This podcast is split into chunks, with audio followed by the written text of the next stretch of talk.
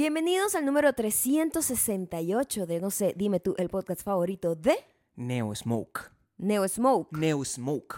Neo Smoke. Smoke. Pegado. Neo Smoke. Neo Neo Smoke. Smoke. Ok. Neo Smoke. Ok. ok.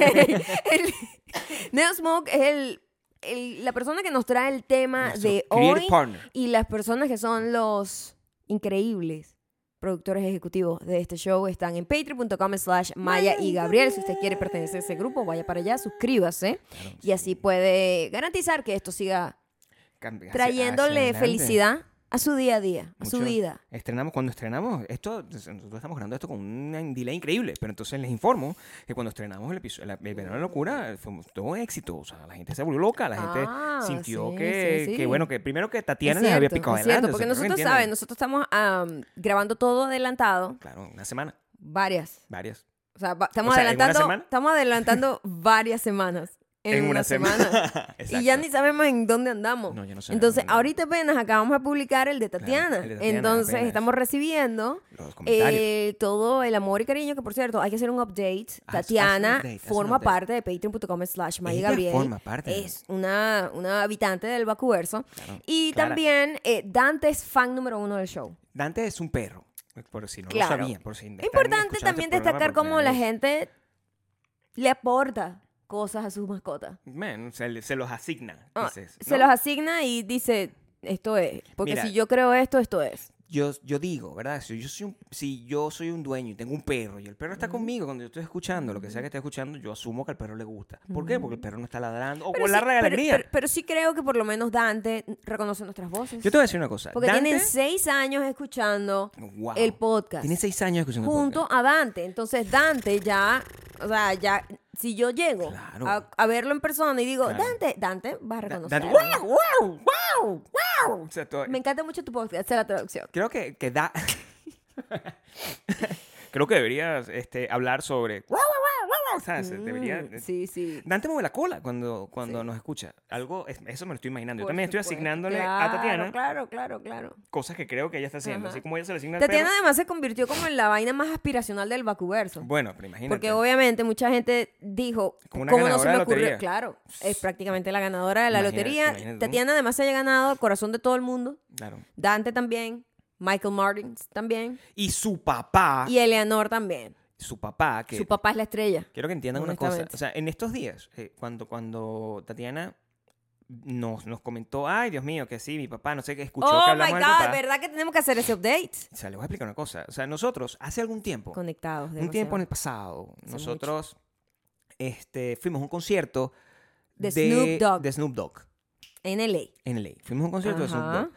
Uno de los que le abría el concierto de Snoop Dogg era un cantante que, que- Que en el momento tenía una canción súper del viralizada. género del trap. Ajá. Pero no el trap que ustedes conocen, No, sino no, no, no. el, ¿cómo se llama? Los OG track. OG, OG, El OG track. OG trap. El señor se llamaba OT Genesis. Ese era su nombre. Sí, sí.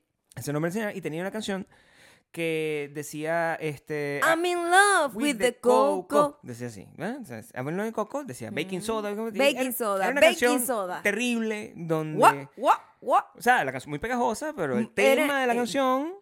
bueno, Era su adicción hacia... hacia, hacia la, la- bueno, la- las sustancias ilícitas, pues, o sea, no, no sé cómo plantearlo, pues, con el coco, o sea, probablemente la selección al coco, ¿verdad? Coco. Vamos a ponerlo así, Ujú. ¿eh? digamos así.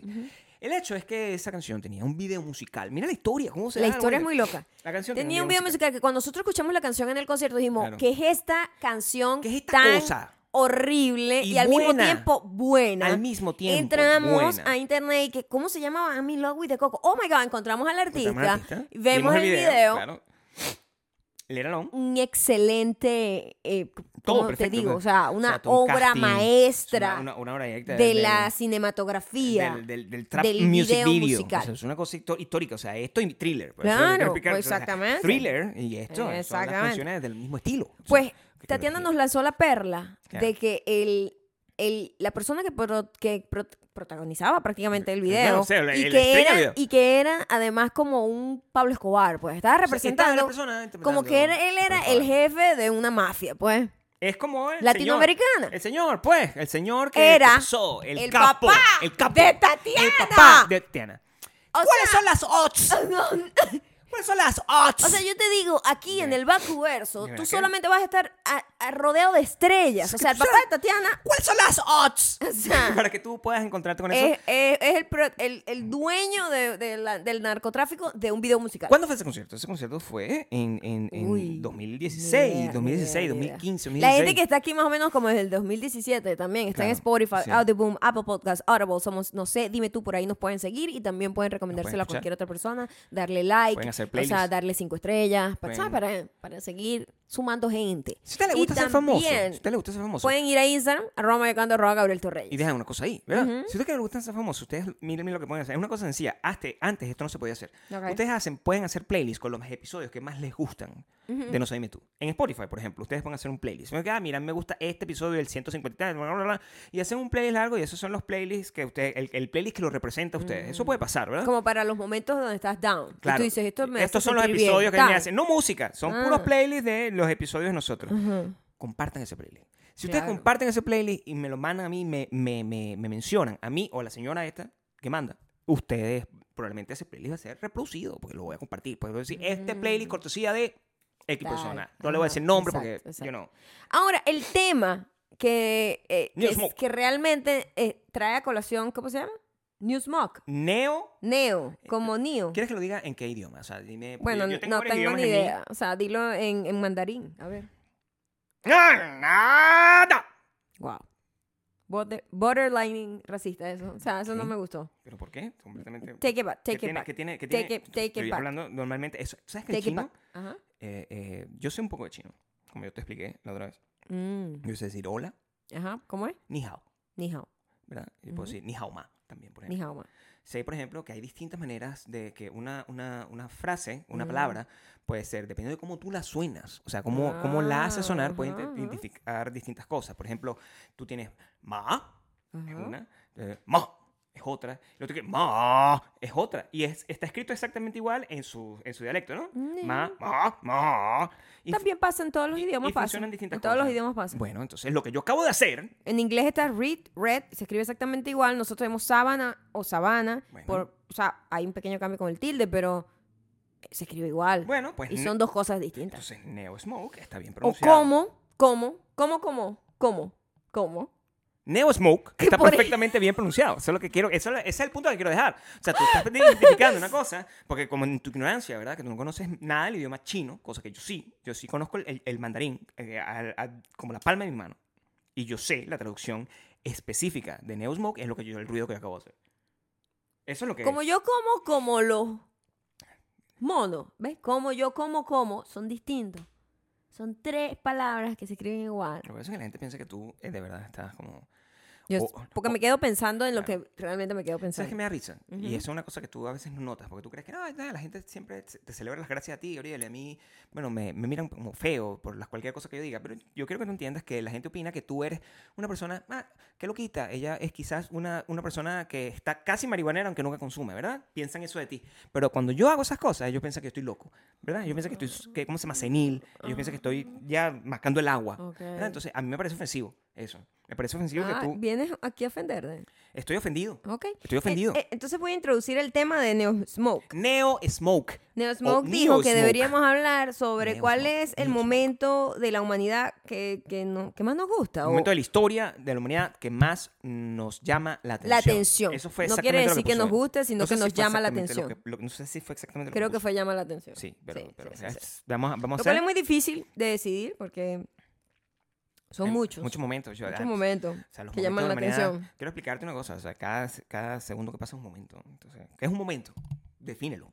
Mm. Define un momento. ¿Qué es un momento? Algo Analízalo. que marque como un hito en la historia, me imagino yo, que se pueda destacar, pues. Un momento. Un momento Sí, es cualquier por cosa. ejemplo, Hay momentos icónicos y Hay, momentos hay normales. muchos momentos, pues. hay Claro, mu- es muchos momentos. sí, sí. Hay momentos históricos y momentos no históricos. Por ejemplo, ahorita hay un momento que está pasando que me enteré hoy. Ahorita Entonces, podría ser el momento menos favorito y en contraste vamos buscando el, ma- el favorito. Tú me estás diciendo a mí, ¿verdad? Ah, no, pero que no es favorito, que más me llame la atención. Exacto, pero está bien. Ah. Está bien que te llame la atención Ok. distintos momentos de la humanidad porque así es como tú evalúas el, el- el- el- lo que te gusta y lo que no. O sea, habla mucho de ti. Claro, claro. Por ejemplo, a ver. También ¿qué- me doy cuenta, también con el tiempo y, y, coño, entendiendo un poco más la historia y entendiendo el ser humano, que es la misma vaina todo el tiempo, sim- simplemente con más avances tecnológicos.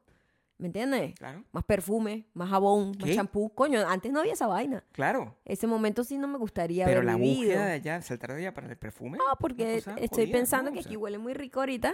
Y antes gracias. la gente estaba acostumbrada a oler muy mal y ya. Gracias. Aquí Aquí nosotros dos, recién bañaditos. o sea, es que el, el- e- es bueno, ya Ujú. que vamos a hablar de momentos históricos. Como eh, nosotros hace poco, hace poco, hace nada, vimos la película este, Oppenheimer. Entonces, yo creo que eso puede ser un punto de partida para que a partir de ahí, utilizando eso como el punto de la relatividad, o sea, midiendo Mira dónde todo, está el micrófono. midiendo, todos los sonidos, porque es que yo me muevo de esa manera. Entonces, midiendo todos los sonidos, midiendo todos los, los, los momentos históricos en función perpendicular a ese momento que estuvo pasando ahí, No sé qué está diciendo ya. Podemos evaluar el resto, el, el- el resto de los momentos. Pero podemos comenzar en el momento de Oppenheimer. Mm. ¿Entiendes? Ok, Podemos comenzar en ese momento. ok. Porque ese es un momento, es es- nos sirve para definir que es un momento histórico. Es un Sí. momento, ¿verdad? Es un- duró varios años, varios Mm. años, pero al final es un momento que definió algo, definió una época. Ok. El- ese es el momento histórico en la película de Oppenheimer. Ahora, el momento en el que Maya fue No a ver la muy- película Oppenheimer es distinto. Mm. El momento en el que Maya fue a ver la película Oppenheimer es el momento en el que ella dijo, What the fuck I'm doing here. Sí. Eso es lo que pensás de, Sí. de la película de Oppenheimer. O sea, a ver, ¿cuál, es- cuál es tu, tu percepción sobre Eh, bueno, si vamos a hablar de la peli, Tú puedes hablar lo que tú quieras. yo la odié. Yo la odié completamente. Desde el momento uno. Ya yo tengo problemas con Christopher Nolan desde hace rato. Estás bravo con él. Eh, detesto su narrativa, realmente. No me gusta. No me gusta, me choca. Y me he dado cuenta que em, como yo tengo varios, varias cosas delicadas en mí, tipo que hay sonidos que me molestan y me alteran, me alteran Ah, mucho. Tengo lo que se le llama misofonía. Puede ser. Usa, usa No sé cómo es el nombre, pero es como Usa ese nombre, está bien. misofobia. Es como una fobia a unos sonidos repetitivos. Y en este Mm. caso, este señor se convierte repetitivo desde que empieza la película, cuatro horas después, con un... Es toda la puta película un sonido así. O sea, no hay una conversación donde la gente esté hablando en seco. No Tú existe. dices que siempre tiene un ruido que está como. Siempre hay una música de mierda Y eso te... con una tensión. mierda, porque ya ganadora del va. Oscar. O sea, por favor, o sea, una música de mierda, tú le vas a decir a eso. O sea, que, que- que- Y ahí es donde yo digo, Claro. tengo muchos momentos que me llaman la atención de la humanidad porque no concuerdo y no, no, no tengo nada en común con lo que pasa. Y yo digo, Dios mío, ¿qué hago aquí? O sea, tú evalúas los momentos de la humanidad Como un alien, como un alien. Tú evalúas los momentos de la, muni- de la humanidad por contraste, lo que tú quieres Claro, decir. porque por contraste lo que, lo que me hace más ruido es como, ¿qué hago yo aquí? ¿Por qué no formo parte de esto? ¿Por qué no veo lo que todo el mundo está viendo? ¿Por qué no disfruto lo que los demás están disfrutando? ¿De qué me estoy perdiendo? ¿Por qué soy tan rara? Es la pregunta que tú haces en chiquito. o pues. sea, ¿en qué, ¿en qué fallé como ser humano para no disfrutar esto que se supone que es lo máximo? ¿qué es lo que está mal, yo o los demás? Exactamente. Que- Entonces eso me hace ruido y me llama la atención. No, supuesto. es- es- Entonces, llama mucho yo no estoy diciendo, Llama mucho la atención. yo no estoy diciendo, por favor, todos ustedes están equivocados, este tipo no sabe hacer cine. No está diciendo eso. estoy diciendo, No. su estilo lo detesto. A ti.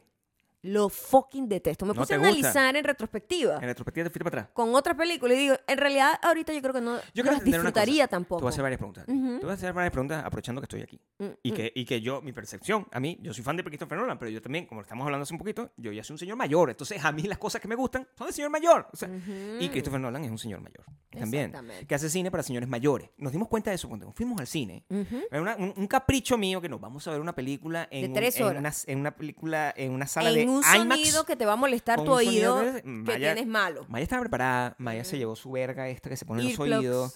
Este, est- estábamos sentados en un lugar, al- alrededor de nosotros había pura gente over 50, which is amazing para Maybe mí. over 60. O sea, Over 55, vamos a ponerlo así. Sí, es sí, una sí, gente como ya, Ya estaba mayor todo el mundo. claro, o sea, a diferencia de cuando fuimos Nosotros unos días, la gente joven, por ponerlo. unos días anteriores, Ajá. ¿verdad? Habíamos visto este, Barbie. este, vimos Barbie y en Barbie era más variado el- la cantidad 10 de out gente que of 10 estaba. Barbie, by the way. Claro, o sea, Ujú. eso es lo que es. Es lo que eso es. es lo que a ti. ¿Te gustó más? A mí también. Quiero que Ah, sepas. A sí. mí también me gustó. Barbie como película estaba mejor. Sea, pero vam- vamos a, a- a plantear unas cosas. Tú, tú Ujú. has visto películas de Christopher Nolan, porque tú tienes 18 años conmigo. Entonces, tú has visto casi que todas las películas de Christopher Nolan que Eh, yo he sí, visto casi, por default. Sí, ¿verdad? sí. Entonces, tú has visto todas. ¿Qué, qué te pareció en e- Te voy a hacer esta pregunta. Ah, haz ¿Qué un te test. pareció? No, te voy a hacer el test. Ajá. ¿Qué te pareció el Dark Knight cuando lo viste en el cine 2008? ¿Qué te pareció? 2008, 2009. Bien, pero no extraordinario. ¿Te divertiste? Sí. te quedó ma- marcado la actuación de el- el, Eh, finado Hitler. Pero no me marcó porque ni siquiera ahorita podría ver como el plot, como que, como acordarme, No sabes ¿sabe? la. Clímax, no sé qué, no me acuerdo. ¿Te parece una película normal? Es una película, está bien hecha, está bien realizada, pero no es como que, oh my god, me cambió la vida. No. Claro. Te voy a decir una, una diferencia entre ese... Todo lo voy a evaluar así. Ajá. Este es el uso de la relatividad, ¿verdad? Que aprendimos de Einstein. De Einstein, ¿verdad? O sea, eh, podemos evaluar por qué no te gusta lo de ahorita comparándolo con los cambios y las cosas que han pasado, la evolución que ha pasado desde ese año hasta ahorita. Sí, y también hay cosas que te gustan en un momento y tú evolucionas y eso, ese momento, así como, por ejemplo, las modas, o sea, Claro. las espermatozoides en el momento te gustaron Claro. y lo ves en retrospectiva y dices, estaba totalmente equivocada. Y me pasa con muchas películas que en el momento yo pensé que me gustaban y si las veo ahorita es como, esta película es una mierda, o sea, que, que, que loca estaba también. Esa película no tenía la cantidad de ruido que tienen las películas actuales. No. Esa película este, tenía un, un plot straightforward, un poco más claro. Igualito él tenía como sus mismos juguetes de que te sorprende y que te voy a sorprender y hace todas esas cosas. ¿verdad? Pero él no lo, no como esta película. Esta película es una película pesada, es una película que tú tienes ¿Cuál? que... Open- Oppenheimer. Oppenheimer. Oppenheimer, Oppenheimer es muy pesada. Es una película pesada. Y además, a mí lo que no me gustó de Oppenheimer, el cast era increíble. Los actores, Un excelente una cast. belleza. O sea, excelente cast. todo el mundo era increíble, todo el mundo estaba haciendo un buen trabajo. Un excelente cast.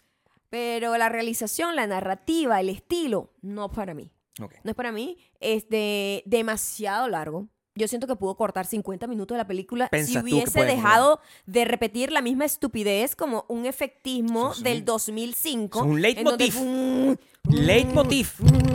Leitmotiv. Cada cinco minutos Claro. el carajo teniendo como unas vergas ahí como de conflicto No es moral. un conflicto moral, estoy pensando en el futuro. Innecesario porque Claro. no contaba nada realmente. Es un leitmotiv. Por ejemplo, por ejemplo las películas donde de repente los genios, como una mente brillante.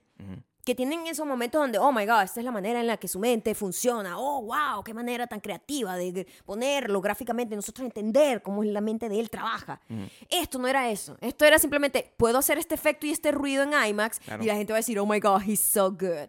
Y eso lo detesté. Quiero que sepas una cosa. En toda la puta película. Quiero que sepas una cosa. La gente no dice, oh my. God, this is so good. O sea, yo Ah, quiero que tú también entiendas que. en Pero es- él cree que este es está los- haciéndolo súper Él bien, tiene ¿verdad? derecho a hacer lo que le dé la fucking gana. Por supuesto. Yo voy a defender Y le va aquí muy bien, tiene casi a 100%. Christopher de- fucking Nolan. Lo voy a defender Obvio, aquí. obvio. Porque tú sabes que Este es mi momento menos favorito nosotros tratamos, de la historia. nosotros tratamos siempre Mm. de, de, de- Nos sentimos como del lado equivocado de la historia, ¿verdad? Porque decimos, oye, ¿por qué a todo el mundo le gusta esta verga y a mí no? ¿Verdad? Eso es una cosa. Siempre. Pero este no es el caso en el que estás. Ajá. Aquí es una persona que a mucha gente le, le- le gusta y a mucha gente no le gusta, como no te gustó a ti. Ajá, ajá. O sea, que tú estás más o menos en, en- en un largo, eh, largo no, grande grupo de la población. O sea, en este caso no eres un outsider, en este caso simplemente tienes una opinión. No, pero que es me siento bastante outsider porque cuando entras en Rotten Tomatoes la película tiene 98. Mi amor, yo te quiero decir que en Rotten Tomatoes al- Está comprado. tenía, Porque ¿verdad? no tiene tenía. sentido. Hay una película con Vanessa Hudgens donde era una princesa Y tenía que tenía dos personalidades. malísimo. Una película de Netflix. Es una película donde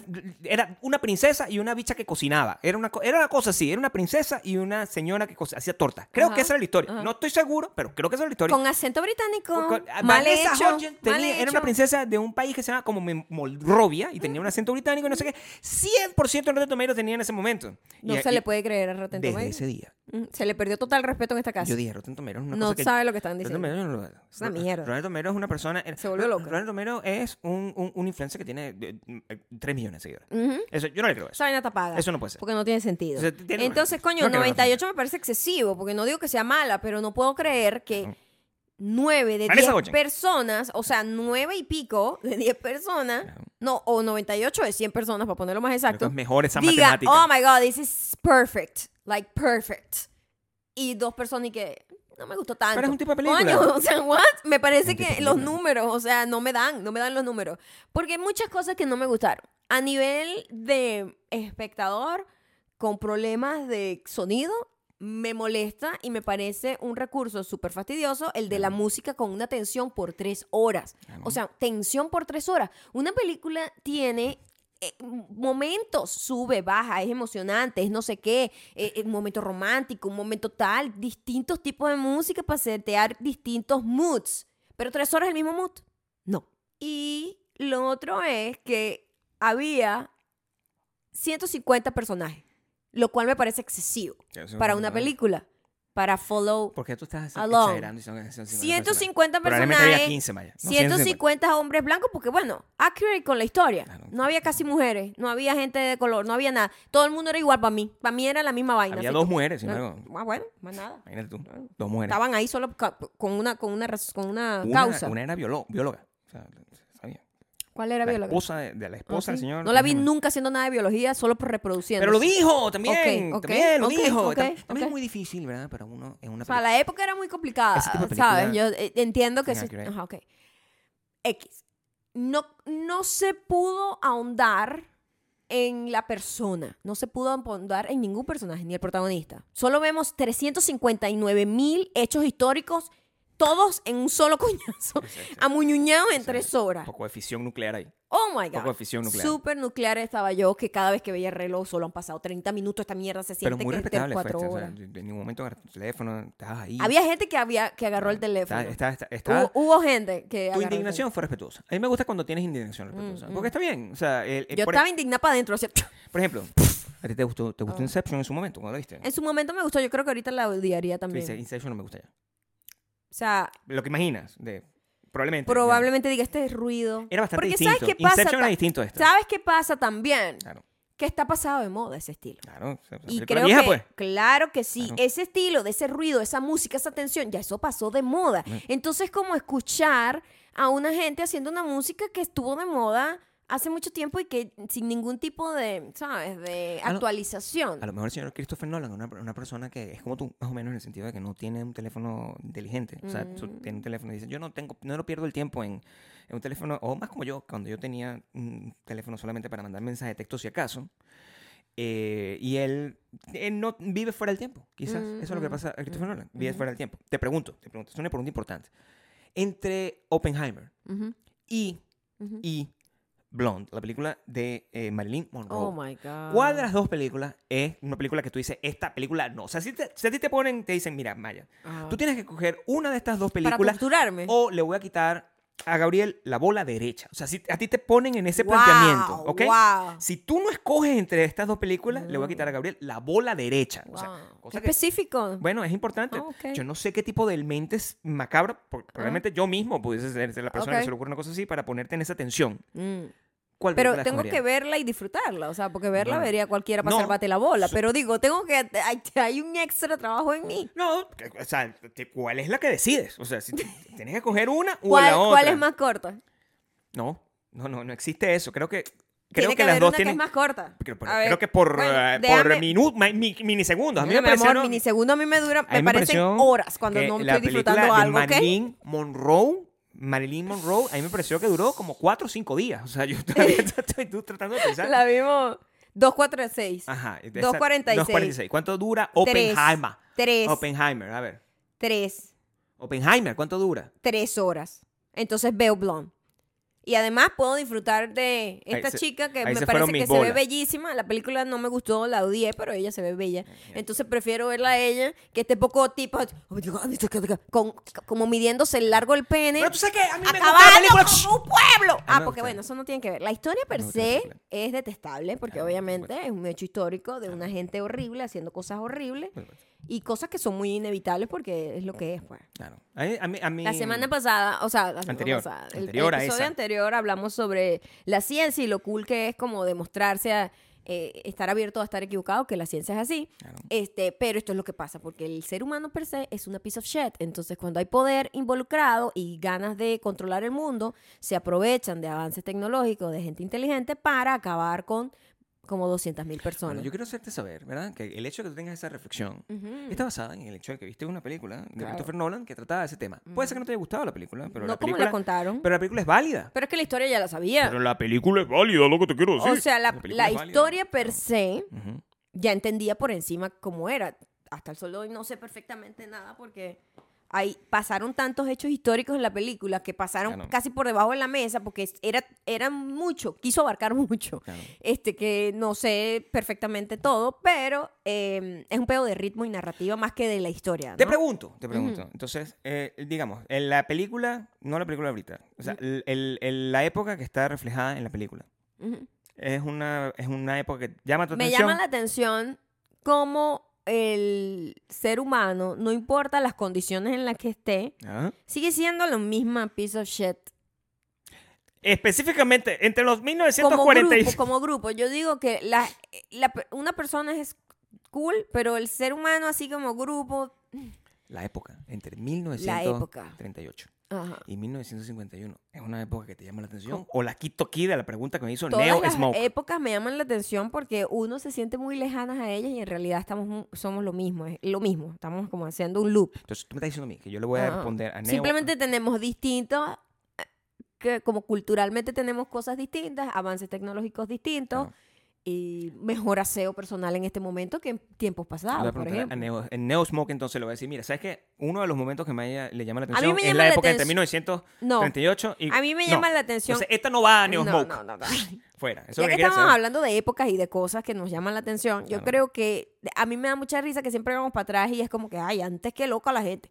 Yo Hmm. creo que el momento que estamos pasando ahorita me llama mucho la atención. eh, va- que la época entonces que Yo más te llama la atención, hay el un- momento histórico que más Hay te llama la un atención, quiebre en este momento que estamos, estamos viviendo y no nos damos cuenta porque estamos dentro de él. el presente. Pero cuando dentro de 20 años vamos a ver aquí, vamos a decir, aquí fue donde todo se fue totalmente la mierda. El presente es el que más te llama El la atención. presente. Eh, ¿Qué te llama más la atención del presente? A mí me llama mucho la atención que eh, la gente esté haciéndose millonaria, haciendo vainas que no tienen ningún tipo de sentido en internet, acabando con esa, esas ganas que tenían los seres humanos como de estudiar y de tener una carrera y de hacer cosas como Oppenheimer y acabar con acabar con el planeta creando bombas nucleares. Ajá. Pero digo, el- el- la intención del tipo no era literalmente esa. Poco a poco, la, pero- Oppenheimer está agarrando una segunda aire aquí dentro de esta casa. La historia de Oppenheimer es interesante. No, No, creo que, no quiero que la gente se vaya creyendo que no me interesaba saber sobre el pedo nuclear. De hecho, nosotros aquí en Las Vegas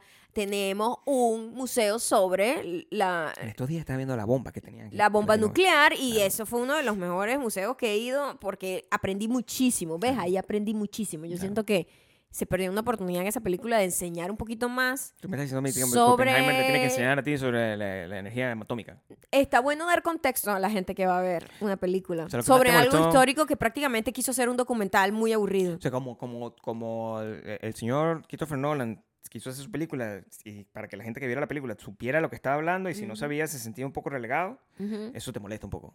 Sí. Porque como yo tenía idea, pues yo más o menos no me perdí. Sí, pero es que hubiese sido más interesante como... ¿Cuál era el foco aquí? El peor del poder de Estados Unidos y de O todas sea, esas había mucho cosas, foco, ¿no? mi amor. Yo te puedo dar, Había yo- mucho foco. yo te puedo dar un, un- un- un La- tratado sobre las- la película, pero no me importa porque las no es la idea. tomas de la tipa con las tetas afuera, innecesario. Mira. o sea, gratuito, quiero decir cosa. Hay cosas que son gratuitas. No, no. Eso fue gratuito. es un, es un director de cine. Yo te voy a decir una cosa. Yo puedo hacer un tratado aquí de, de- de tres horas de la duración de Oppenheimer sobre Ujú. por qué Oppenheimer es de pinga.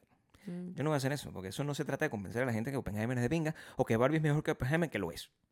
No se trata de eso. Se trata de este, que hay di- diferencia de, de percepciones con respecto a cosas que pueden ser o muy populares o no tan populares y que eso está determinado por los tiempos. Lamentablemente o afortunadamente, Oppenheimer tiene una cosa muy rara que como fue liberada en este momento, o sea, fue estrenada en este momento, los tiempos son muy complejos porque estamos fue estrenada justamente en el mismo periodo histórico donde hay un montón de tipos trogloditas que están en contra de Barbie, por ejemplo. ¿verdad? Exacto. Entonces, desde un punto de vista muy loco, donde tienes una película que es una crítica muy fuerte a el sistema de imperialista gringo, Ujú. a el, el hombre blanco como creador de destrucción y de muerte y a todo el tema de la guerra, es una película bien antibélica. Ujú. Y tú tienes a los mismos carajos que están diciendo que Barbie es una cosa que está aquí para que, o sea, que los carajos me quieren quitar mi carné de, de- de hombre porque yo opino que Barbie es arrechísima. Entonces, esos mismos carajos se refugian en Oppenheimer porque lo- es, es como que no Sí, entienden que- cuál es lo que trata realmente. Yo creo que ni la vieron. Claro, ellos dicen, no, esto, aquí hay un montón de hombres como yo, Sí. ¿verdad? Que tienen la misma cara de destruir un unga unga. Ajá. Entonces, por lo tanto, esta Eh, me película representan. Es como yo, pero realmente no entienden que se están burlando de ellos en su cara. Ni siquiera con, ni- y, y sin ningún tipo de sutileza. sí. Eso, me- eso por lo menos fue una grata sorpresa, porque yo Bueno, tenía... Tú pensabas que era pro, pro América y Tengo pro guerra. miedo porque aquí es muy... Se celebran mucho la destrucción y, y se sienten empoderados en ella. Entonces, eso es muy peligroso cuando haces ese tipo de películas donde eh, América es la número uno, eh, y la gente se para y aplaude así como, Lo loco de todo "Ah", eso. la gente es loca, ¿no? Pero hay gente loca que ve la película y todavía le queda ese mensaje. Sí. ¿Creen eso? Es súper antiguerra, es súper anti... Verga, mira lo horrible que es el poder, los políticos son un asco, o sea, es súper eso. Sin embargo, la gente que es súper pro Pero la gente que es súper esas pro- cosas fue y dijo, a mí sí me... Oppenheimer es mejor que Barbie. pero la- la es gente- raro, es como... la- la gente ¿Viste la película? la Porque gente que es no súper entendí. pro eso. Ajá. El problema es que hay una gente que siempre va a existir. Y eso cuando Mm. estamos hablando de momentos históricos, el Ah. gran problema es que el momento histórico existe eternamente. O sea, el- Exacto. donde hubo la mayor celebración del tema de la guerra y de América, América, que es lo único que yo tengo que decir. Si algún día estoy en un problema y estoy en la calle, yo tengo que decir América y no me va a pasar nada. Ajá, sí. Esa es tu carne de Eh, salida. Esos tu- son los 80, o sea, comodín. la, la época más fuerte aquí, estamos hablando de los 80, eso es la época de Reagan, donde todo, y esa fue la época en la que, que exportaron el, todo el, el- el estilo de vida, todas las funciones. Nosotros, lo- últimamente, Maya y yo hemos estado viendo películas todo el tiempo. Y nos damos cuenta de, de cómo todas las películas al final son un tema propagandístico que está tratado de distintas maneras, con distintas estéticas, pero al final tienen un tipo de propaganda y podemos adivinar los plots de la película sin saber de qué coño madre van y siempre habla de lo mismo. Siempre es un tema que es Poder. sobre poder, popularidad, ujú, este, superioridad, ujú.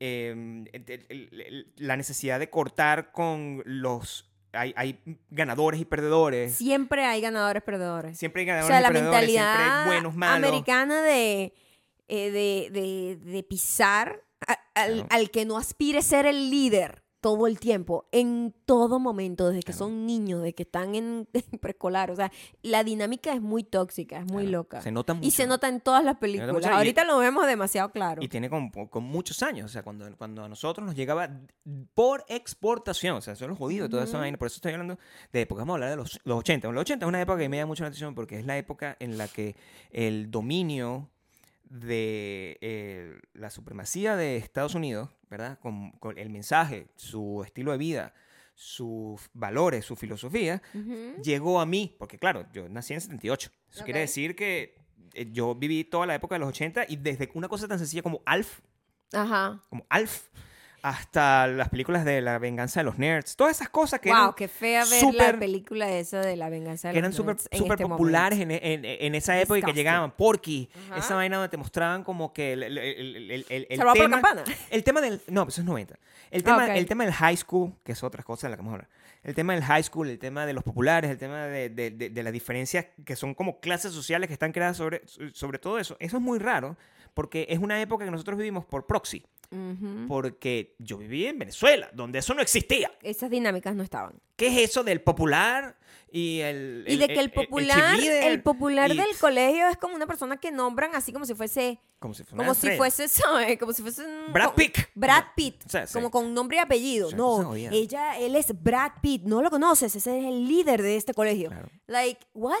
O sea, eso no existía. Estamos hablando de unos en carajitos de bachillerato, o sea, yo crecí, ¿me entiendes? O sea, bachillerato. Bachillerato, una estrella en bachillerato. ¿What? O sea, bachillerato. Yo, Poco perdedores. es yo lo no creo que la gente se acuerde de, de mí. La gente que estudió conmigo en bachillerato no sabe quién soy yo. O sea, si me- no se acuerda, no piensa en mí en ningún momento. Nadie piensa en nadie. Nadie piensa en nadie. de Pero- gente de colegio. Pero los gringos sí. Bueno, ellos se quedan pegados ahí, ¿no? Los gringos sí. Se les Yo no estoy seguro si esto pasa en otras, en otras partes de, de, Yo no me acuerdo ni los nombres de la gente que estudió conmigo, de casi. Hispanoamérica, pero sí me gustaría saber si en, en España pa- también tienen como ese desdén de que, que es esta locura gringa, que te- te- el, el popular y el quarterback del equipo de Y, fútbol y- y americano y, el la que todo el mundo abusa completamente, como que, y el que, nerd y que lo bulean, o sea, Eso me parece que es súper a- anacrónico. es súper, no tiene nada que ver con nosotros, pero a lo mejor loco. ya eso se exportó y esa es mi preocupación. Claro. Ahora, cuando estamos hablando de las épocas que me llaman la atención, a mí me llama la atención La la actual. actual, porque yo creo que hay un quiebre de eh, lo que nos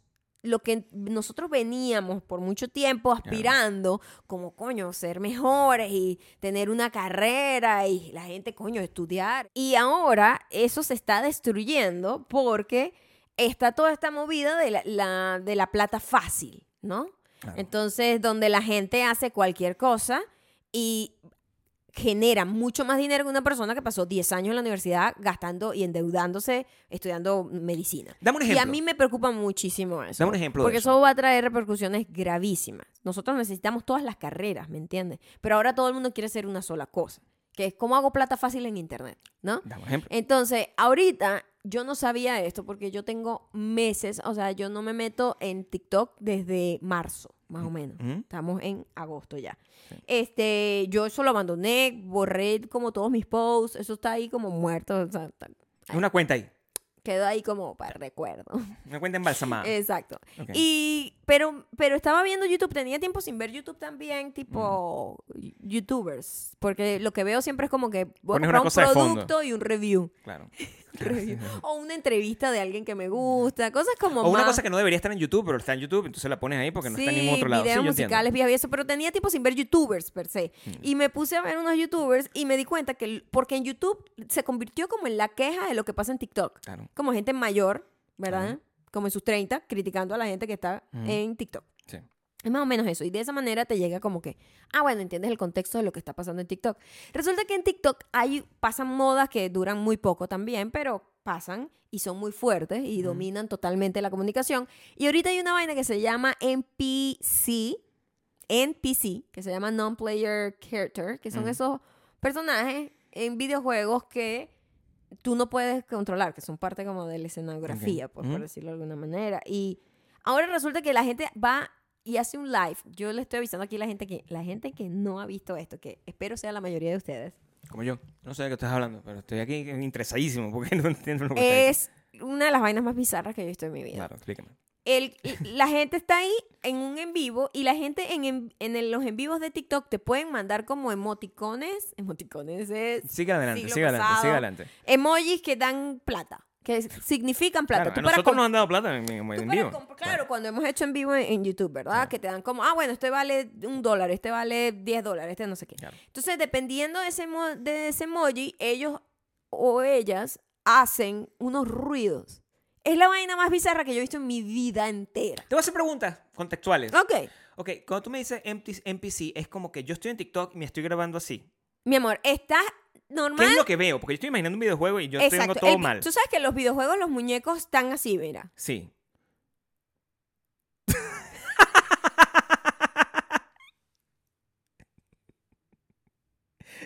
¿Tú crees que yo podría sacar plata de eso? No, bueno, sí. Yo, Ahora lo estoy reconsiderando. yo pagaría por ti. o sea, Escucha. Para sacarme de ahí. claro.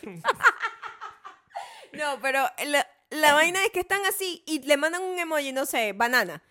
Mm, banana. O, dime cualquier cosa. Pero no estoy entendiendo. no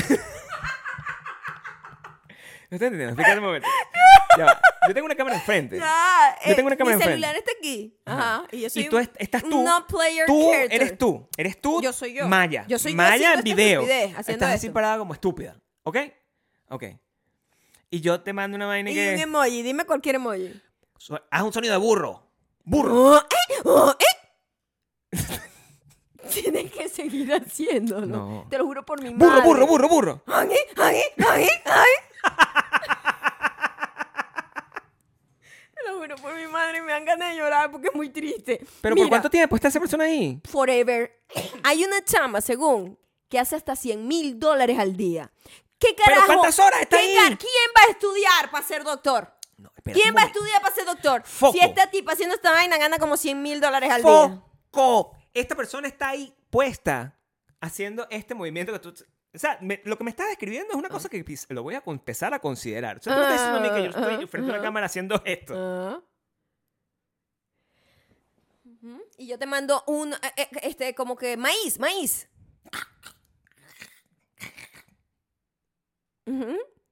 Perinola. Tienes que hacer más ruiditos con la boca. ¿eh? No, es que dicen, "Uiu". Es que esto es lo que pasa. No, Nosotros no jugamos videojuegos. No, claro, no Eso es lo que pasa. sí. Esos videojuegos tienen unos non-player characters que hacen ruidos que no tienen ningún sentido. Tipo, ah, Eso es lo que aprendí en mi video de YouTube que vi hoy mientras me maquillaba. bueno que están, existen esos videos.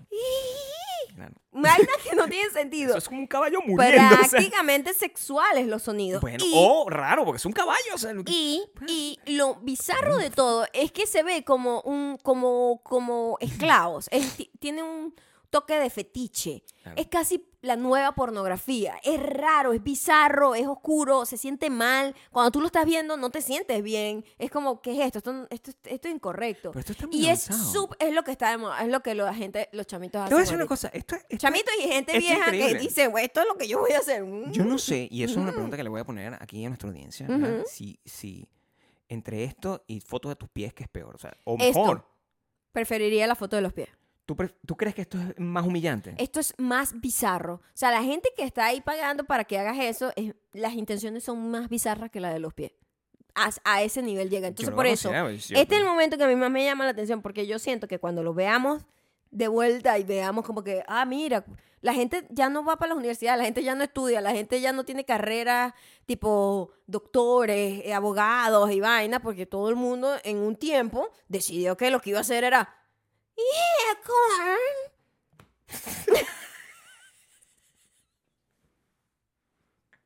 Y yo sé que, yo sé que Pero te- sueno como una vieja Te estás- quejándome. sí, sí, está bien, pero es lo que eres. o Pero no sea, soy, no soy tan vieja como para disfrutar Oppenheimer, pero soy muy vieja para entender eso, lo que está pasando en Internet. Es un momento yo creo para que eres mí. una vieja y ya. O sea, O sea, es que middle age es muy raro estar aquí, Claro. porque tú no sabes para dónde ir, tú no sabes qué odiar, tú no sabes qué, yo creo que eh, la- con qué mi identificarte. objetivo para mí es que no, no odies. Pues, o sea, No, yo no odio, pero digo, no odies, ama. ama. ¿sabes qué? Como Me- dijo Homero. honestly, No cuando lo vi, me dio full tristeza. Claro. No me dio rabia. Fue como, Y hay mucha gente metida en ese tema. En el, MP en el NPC. si tú fetiche. sabes que una chama está haciendo 100 mil dólares al día haciendo eso, ¿cuánto crees que se va a meter ahí la gente? Claro, pero eso daña el negocio. Es como la gente que se empezó a meter en, Only- OnlyFans y está bien. Todos los negocios se dañan por- exactamente por eso. El primero que hizo, la primera mujer o el primer hombre que hicieron OnlyFans, ¿verdad? Para mostrar. mm, Hizo full plata. que hizo un montón de plata, más pero nadie después cuando hizo hay después un millón de personas haciendo lo mismo, tú Ujú. recibes solamente poquito, pues. ¿no? Es como funciona. Entonces, Exacto, así funciona todo. ajá, y, y esto es solo en TikTok. Sí, o sea, sí, creo que sí. Mm, Me parece. Eso sea, es lo que está de moda. De hecho, que no me parece, no, no, no me parece muy mal. Este, yo creo que es algo que va a pasar. Da miedo. ¿Qué- ¿Sabes qué pienso? O sea, a mí me da de creeps. Que Feo, feo. No es un momento que me llame tanto la atención, porque lo veo como un momento efímero. Mm. Como para tratar de, de, de con, con, el, con Sí, pero, la pregunta de O sea, Neo eso, Smoke. eso es como el epítome porque hasta este momento hemos vivido, pero va- se pondrá peor. Vendrán cosas peores, como dicen. Bueno, Pero sí, lo que sí siento es que la lo que se ha ido extendiendo es como qué tan estúpido y fácil puede ser hacer tanto dinero.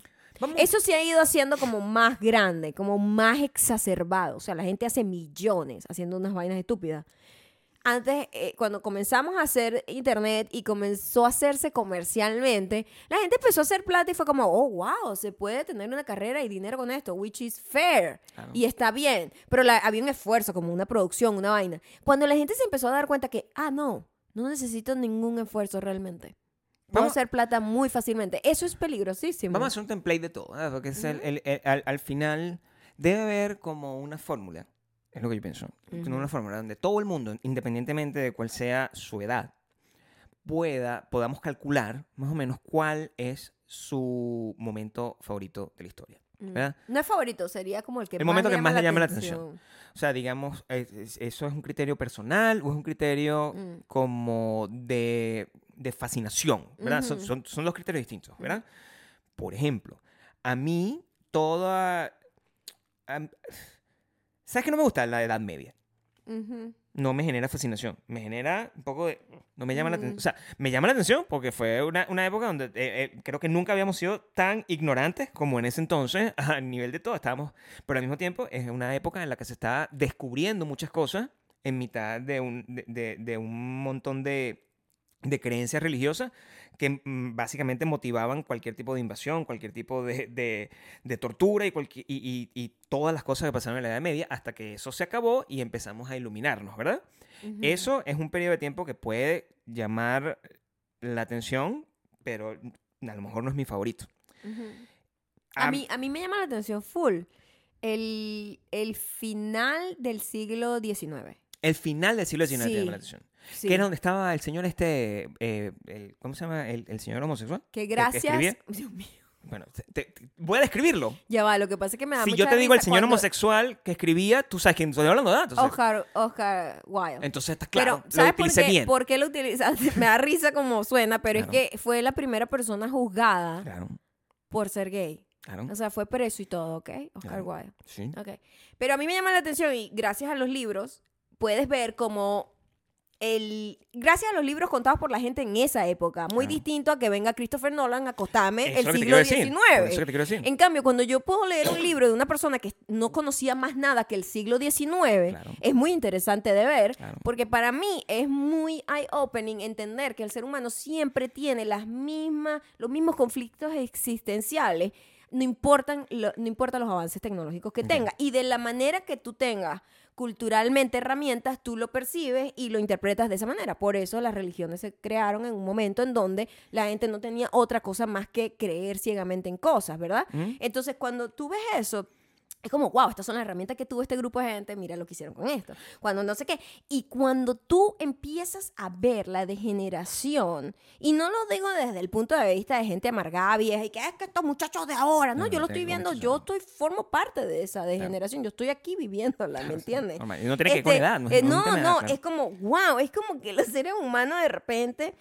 empezamos a darle como eh, importancia a otras cosas que no tienen nada que ver y como que los avances y la mentalidad súper de progreso en el sentido, y no quiero que esa palabra tenga una connotación política porque que ladilla, que todo lo han dañado con la política, que han politizado absolutamente todo, pero el progreso de que, mira, como grupo vamos a mejorar, vamos a ser mejores, vamos a avanzar, eh, yo siento que, que eso más bien se acabó un poco, ¿no? Yo creo que tengo dos épocas. Ajá. Tengo, tengo dos momentos históricos que me, me llaman la atención. Este, creo que el final del siglo XX. Final del siglo XX, principio del siglo XXI. Específicamente yo puedo decir entre 1999 y el 2001, más o menos. Y el del 2000, entre el 99 y el 2002. Yo creo eso es un periodo de tres años dentro del gran esquema del tiempo. Eso, son, eso es un periodo de tiempo que a mí me llama mucho la atención. Ok.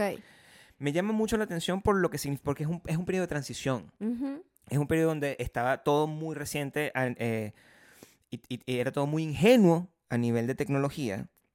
A nivel de, de- el internet estaba apenas en, en- en pañales, ya tenía tiempo pasando, pero era estábamos como figure out qué en qué consistía, en qué para qué usos podría eh, utilizarse una tecnología de ese estilo que nos pudiese mantener interconectados, no importa en dónde estamos.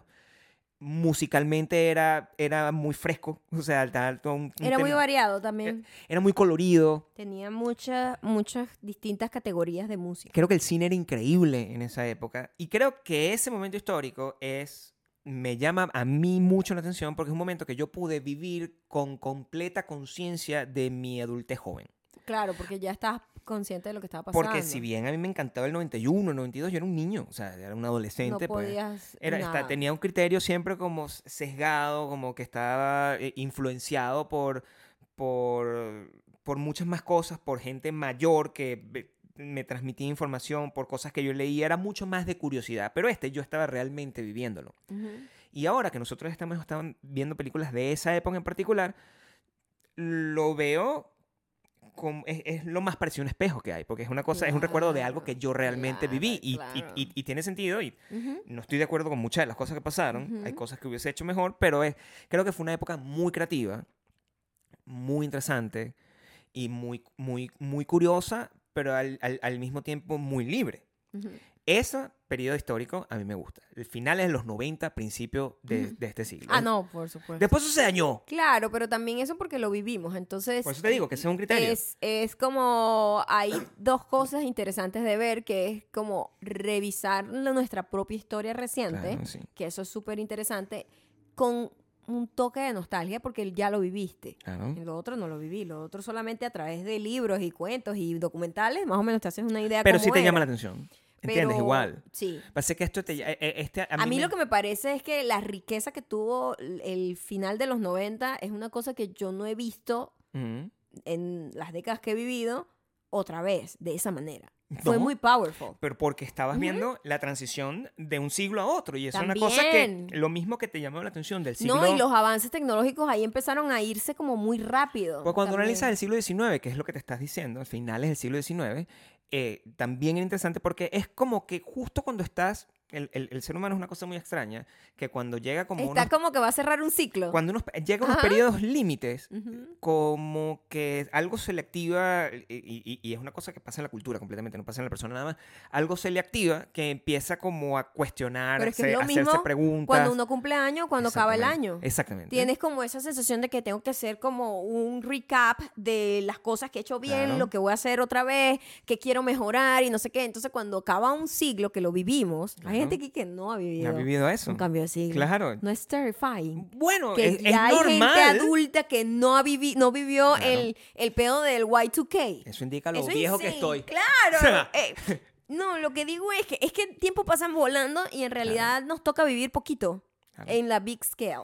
Pero, pero como que mm, sí entiendo perfectamente. Es, es, es uno de los. Es un peor, eh, es un y peor cu- revolucionario y, y- y- y- y- culturalmente hablando fue muy powerful. y es una revolución que, que en la que mucha gente participó. Fue un cambio completo de paradigma a nivel social y global. Estamos entrando en un siglo. Es una cosa loca. Y el internet. Las computadoras formaban parte importante de eso también. Y las computadoras y, y el Internet hicieron que eh, todas esas eh, preguntas, dudas, eh, esperanzas y, y que estaban alrededor de qué iba a traer ese, ese siglo nuevo, estuviesen. Entonces la gente estaba como lucubrando muchísimo. Y eso se veía reflejado en las películas, se veía reflejado en los libros, se veía reflejado en la música. Fue muy triste, dos o tres años después de eso, que simplemente nos dimos cuenta que lo que había eran los Backstreet Boys, ¿entiendes? O sea, como que no hubo realmente un Es cambio. un poquito, es lo mismo de cuando Claro. uno viene el año nuevo y uno dice, no, voy a comer Este bien, a a cambiar estrenar, voy a ser más productiva y no sé qué, y, y llega febrero y tú y que no hice nada. No, no, no, no, seguí con mis, con mis, el- con mis propósitos de año nuevo. es lo que ¿verdad? es lo que yo veo contigo, eh, con, con nosotros, pues con nuestra relación. O sea, yo no, así como yo no sentí el cambio cuando me casé a cuando no estaba casado Ujú. y no voy a sentir la diferencia entre este año que cumplimos nueve años juntos y el año que vamos a cumplir una década, es, va a ser exactamente lo mismo. Exacto. Pero hay un cierto valor que se le asigna al número Sí, es Y que al el ser evento. humano está obsesionado con medir las cosas. Claro. Nosotros como gente, como grupo, necesitamos tener algo que nos mida, ¿sabes? Como que 10 años es más importante que 11 Claro. o que 9, ¿sabes? Como- O sea, como que sí, necesitamos en los números como para darle algún tipo de valor a las cosas. Como el capítulo de Los Simpsons que, que recientemente vimos, que es un capítulo que está in- inspirado en una teoría de que la vida de una persona cambia completamente cada ocho años. Porque las células de tu cuerpo cambian cada 8 años. Entonces, es, e- e- eso o es, sea, tú es- eres es una realmente perso- una tú eres transformación. otra persona totalmente cada Claro. 8 años. Eso es una transformación que es eh, Si nos biológicamente vamos a lo científico y al que todas tus células se cambien completamente, es como que te haces un reseteo. Eres Cada otra ocho persona. años Eres es otra persona. Increíble. Y no solamente eso, o sea, esa es la parte científica como que, o sea, esto, esto está pasando, it's a fact. Pero cuando tú ves en retrospectiva que yo estaba diciendo, yo no puedo creer lo mucho que yo he cambiado, no solamente por fuera, por dentro, porque yo veo una, yo veo a Maya 2020 cuando llegó a Las Vegas y 2020 fue ayer prácticamente, sí. pero ya van para cuatro años, Sí, sí. realmente. Ujú. Es muy fuerte. Pasa volando el tiempo, así pasa, así de volando Y así ha pasa el tiempo. pasado siempre, pero no. Y yo veo a la chama esa de 2020 y la veo como una niña y no, no hay No, mucha diferencia. No lo eres. Pero no lo era No. tampoco. Pero lo veo en retrospectiva y digo, wow, qué chiquita estaba acá. O sea, Claro. era una niña. Y, y esto es lo que te digo, o sea, que normalmente nosotros sentimos, ahorita se siente que, que el, el tiempo pasa más rápido. En realidad no.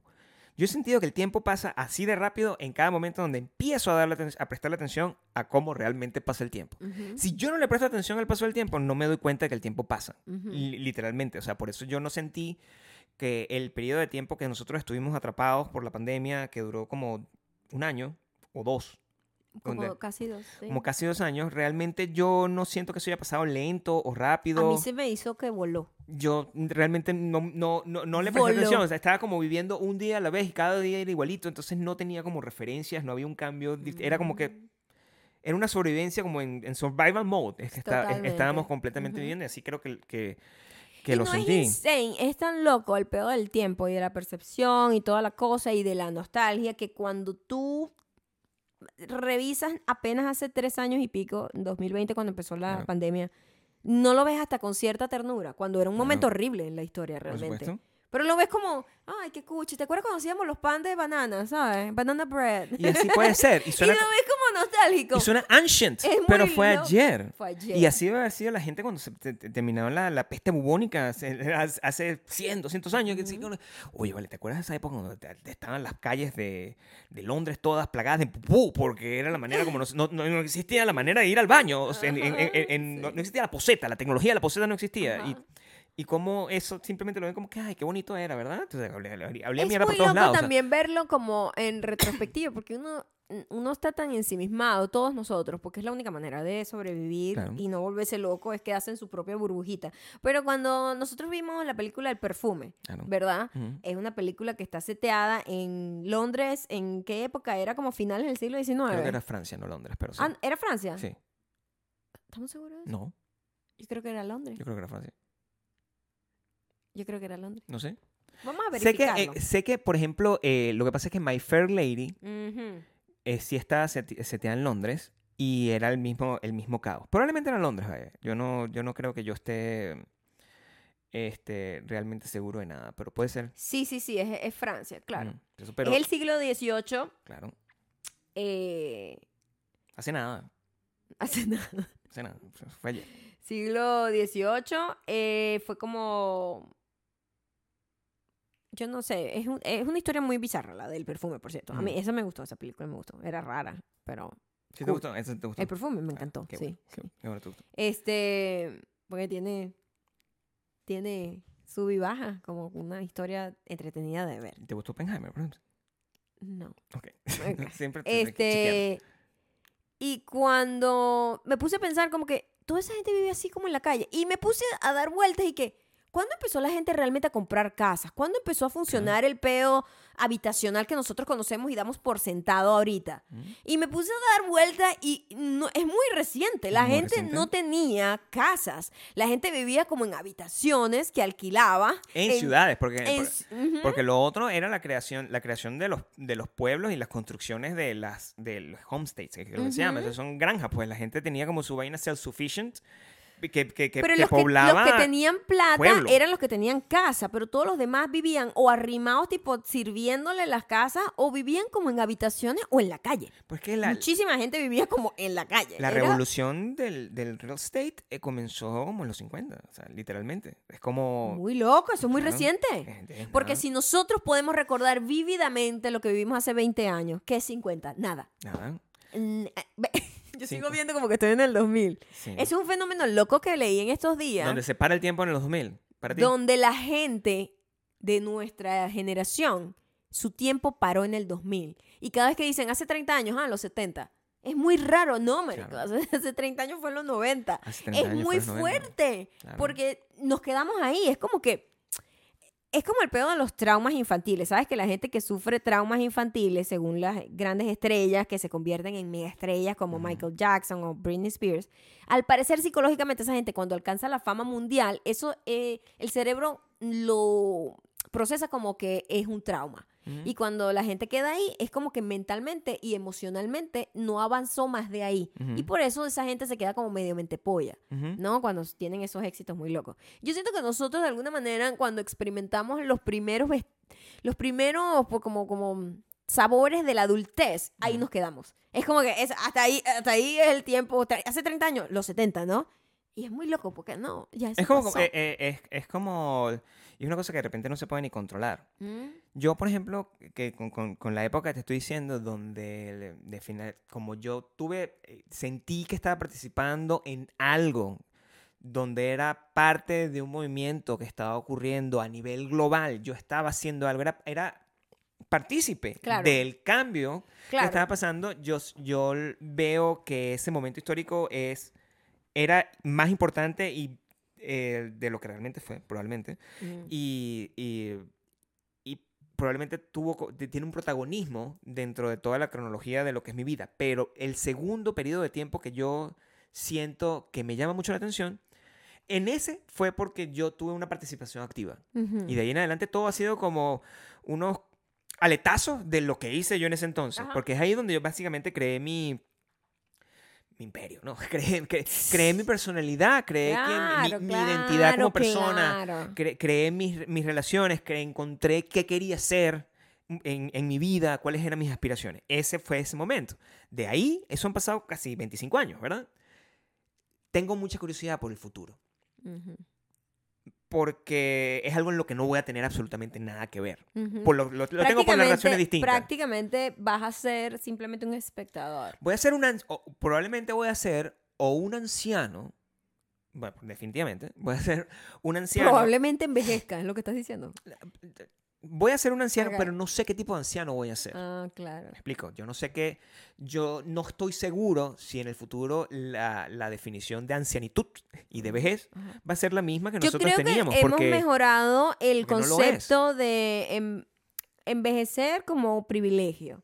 No todo el mundo tiene el privilegio de llegar a viejo. Claro. Eso, eso es a fact. Claro. Y como que apreciar como, wow, todo lo que me trajo hasta acá. Claro. ¿No? O sea, para Porque- envejecer tienes que haber vivido un montón. O sea, nos mentieron un montón de vergas de que la gente supuestamente en, la antigüedad vivía 200 años. Es mentira. La gente en- realmente en la, en la antigüedad se moría muy rápido. Se Sí, moría, a los 30. Su vejez era a los 35 años. O sea, ¿verdad? porque claro, las enfermedades no tenían medicina, no tenían nada. Nunca tenía chance de ser abuelo, de verdad. O en mi caso, tío, abuelo. No tenías la oportunidad de poder O ser- maybe sí, porque esa gente se reproducía en cuanto empezaba ya a tener Exacto, óvulos en el cuerpo. Entonces, eh, el- el- ese periodo de tiempo donde, donde realmente está muy... Eso, eso ha cambiado. O sea, la expectativa de vida actual es mucho más grande que Claro. la expectativa e de irá vida mejorando. de hace 50 años. E irá mejorando Por eso también. yo digo, en 50 años, cuando yo tenga cerca de 300 años, entonces yo no sé cómo va a ser ese periodo de tiempo. Ah, ok. Yo no sé si de aquí a allá van a encontrar una manera de realmente detener el tiempo que nosotros podamos vivir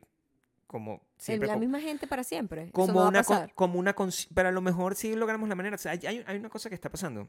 No, la gente tiene que morir para que pueda avanzar la humanidad. Hay una Eso verga- es súper crudo de decir, pero la gente como no cambia eh, completamente de, de pensar, eh, siempre hay gente atrasándote. Pero hay una verga que Entonces, viene. como grupo, sí se tiene que ir renovando. Hay una verga que se llama transhumanismo. Ajá. Lo voy a llamar como una verga. Que es el. Qué, eh, qué bonito. Me así. encanta como el término súper científico claro. y luego como la Hay- jerga. Hay una verga que se llama transhumanismo, que básicamente busca maneras de que tú puedas importar, por decirlo de una forma, upload tu conciencia, que básicamente es la única percepción que uno tiene de la realidad, en un artefacto. De esa forma, el cuerpo puede desaparecer, desarmarse, pudrirse, quemarse, cualquier cosa, y tú sigues existiendo. Eso es la propuesta del transhumanismo. Es una cosa que no ha sido posible de hacer hasta el momento. Pero yo hasta hace dos años yo no sabía que todas las cosas que iban a ser posibles de hacerse. Hoy. Yo no sabía que íbamos a llegar al punto donde realmente me podían pagar 100 mil dólares al día por hacer así.